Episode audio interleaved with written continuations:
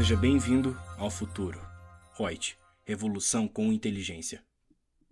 Com vocês, Lúcia Yang, consultora de treinamentos da Reut.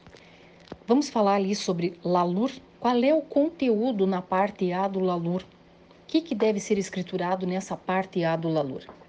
E Lalur, né? Que é eletrônico.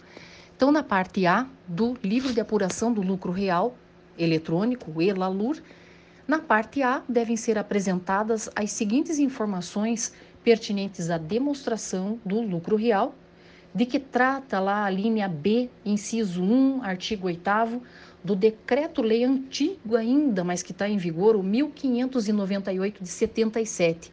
Ele diz que deve constar, primeiro, o lucro líquido do período de apuração, que seria o meu lucro contábil, e daí os registros de ajuste desse lucro líquido, com a identificação das contas analíticas do plano de contas e a indicação discriminada por lançamento correspondente na escrituração comercial, quando presentes, e, por fim, o lucro real. Quem prevê tudo isso é a nossa Instrução Normativa da Receita Federal do Brasil, 1700 de 2017, em seu artigo 310, parágrafo 2, inciso 1.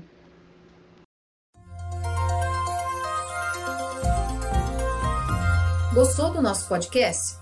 Acesse youtube.com/royts_aí e assista a versão em vídeo.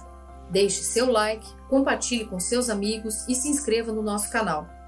E não se esqueça de ativar as notificações para acompanhar nossos conteúdos semanais. Aproveite! Até mais!